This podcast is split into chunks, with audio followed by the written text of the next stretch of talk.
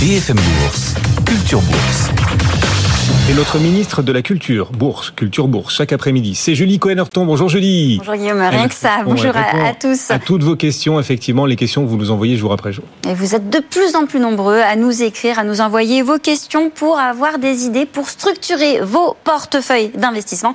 Et ça tombe très bien parce que nous, on a les experts pour vous aider à y voir plus clair. Et pour ça, vous le savez désormais, vous avez deux options. Vous nous écrivez à l'adresse bfmbourse.bfmbusiness.fr ou bien au QR code qui s'affiche sur votre écran si vous nous regardez à la télévision. Alors aujourd'hui, une question sur un groupe qui va publier ce soir après la clôture à surveiller, donc le groupe Eiffage. Oui, c'est Pierre qui nous l'a euh, adressé.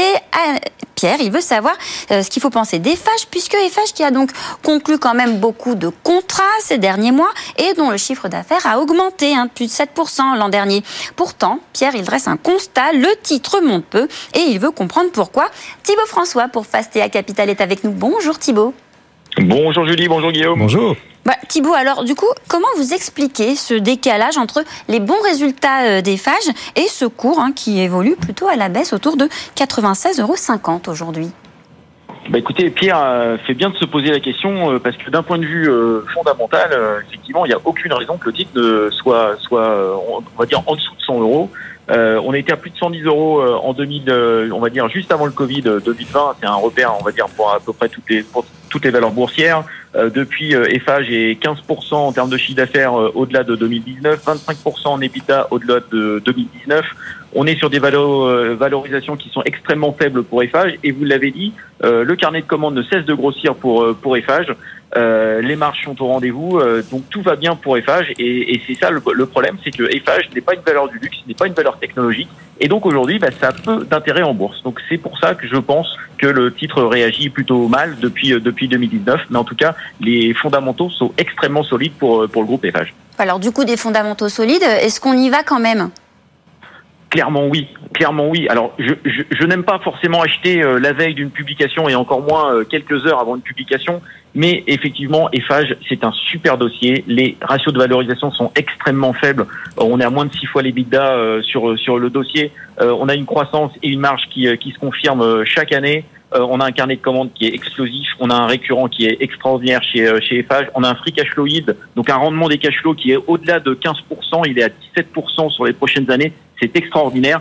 Je pense que c'est un gros oui sur Eiffage pour les, pour les prochaines semaines, pour les prochains mois, mais aussi pour les prochaines années. Eiffage qui recule un peu là avant sa publication ce soir, après la clôture, le titre perd 1,2%. Thibault, vous restez avec nous. On a plein d'autres sociétés, plein d'autres titres en bourse euh, à évoquer avec vous. Dans un instant, on parlera notamment de Worldline qui a aussi publié. Là, c'est moins brillant. Hein. Le titre recule et puis aussi, et puis aussi Téléperformance. Donc toujours des doutes sur le business model de Téléperformance face à l'IA. Mais Culture Bourse.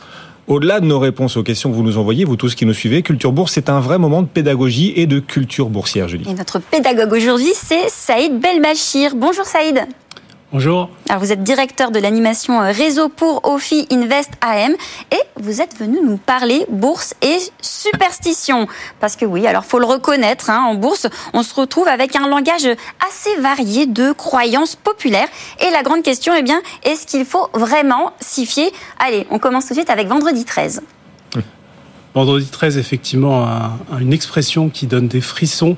Euh, il faut savoir que la superstition, ce n'est pas l'apanage des marchés financiers. C'est dans la vie de tous les jours. Euh, d'ailleurs, en venant euh, vous voir, j'ai croisé un chat noir, je suis passé sous une échelle, j'ai failli casser un miroir. Bref, je touche du bois. Hein, j'espère que ça va bien se passer.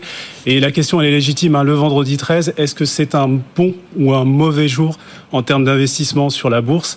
Je vais vous répondre tout de suite, c'est un jour comme les autres toutes les études le montrent, que ce soit sur le CAC 40 depuis sa création en 1987 ou sur le S&P 500 sur des périodes longues de 50 ans, les vendredis 13, ça ne rapporte pas plus que les autres jours en moyenne et ça ne rapporte pas moins. Ça marche pour les jeux de hasard. C'est vrai que quand on joue au loto, on voit que le vendredi 13, c'est un jour qui est très joué, mais rien à voir avec la bourse qui n'est pas un jeu de hasard. Bon alors premier mythe euh, cassé, ça euh, c'est fait. Bon, on va passer au rallye de fin d'année. Bon, l'année dernière, on en a eu un beau quand même de, fin, de rallye de fin d'année, donc on peut y croire.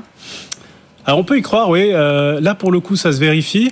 Le mois de décembre, il faut le savoir, c'est le meilleur mois boursier de l'année depuis toujours, ça se vérifie. Alors il y a deux raisons. La première, c'est de la finance comportementale. C'est que bon, bah, c'est la fin de l'année. Euh, on sait que les fêtes approchent. On a le moral. On a envie d'acheter des actions. On a envie d'investir. Puis il y a une explication technique aussi. C'est le window dressing. Qu'est-ce que c'est le window dressing? Ce sont euh, les institutions financières les fonds de pension par exemple, qui se mettent à acheter tout plein d'actions, à faire des achats malins en fin d'année, eh bien pour euh, euh, en quelque sorte montrer la meilleure photo possible au 31-12. Alors attention, le mois de décembre, ça n'a pas toujours été un très bon mois. C'est souvent un bon mois, mais on a connu des mauvais mois de décembre. Je vous rappelle, décembre 2018 qui a été un très mauvais mois parce que guerre commerciale entre les États-Unis et la Chine et aussi les gilets jaunes en France malheureusement. Bon, un mini dernier en 15 secondes pour la suite, cette histoire de quatre sorcières. Allez, en 15 secondes, les quatre sorcières, n'imaginez pas euh, des dames arrivant avec des balais. Euh, c'est tout simplement euh, une période à la fin de chaque trimestre, le troisième vendredi du dernier mois de chaque trimestre, très exactement, donc mars, juin, septembre, décembre, vous avez quatre très gros contrats quatre très gros produits dérivés qui arrivent à terme, qui se débouclent. Et au moment de ce débouclage, comme ça se fait un petit peu en même temps, vous avez plus de volatilité, vous avez donc plus de volume aussi. Euh, dans le temps, hein, quand ça se faisait vraiment en même temps, on avait euh, parfois des mauvaises journées, mais finalement, on se rend compte que cette tendance, tendance s'est un petit peu estompée parce que euh, la programmation des algorithmes fait que tout ne se superpose plus comme avant aujourd'hui.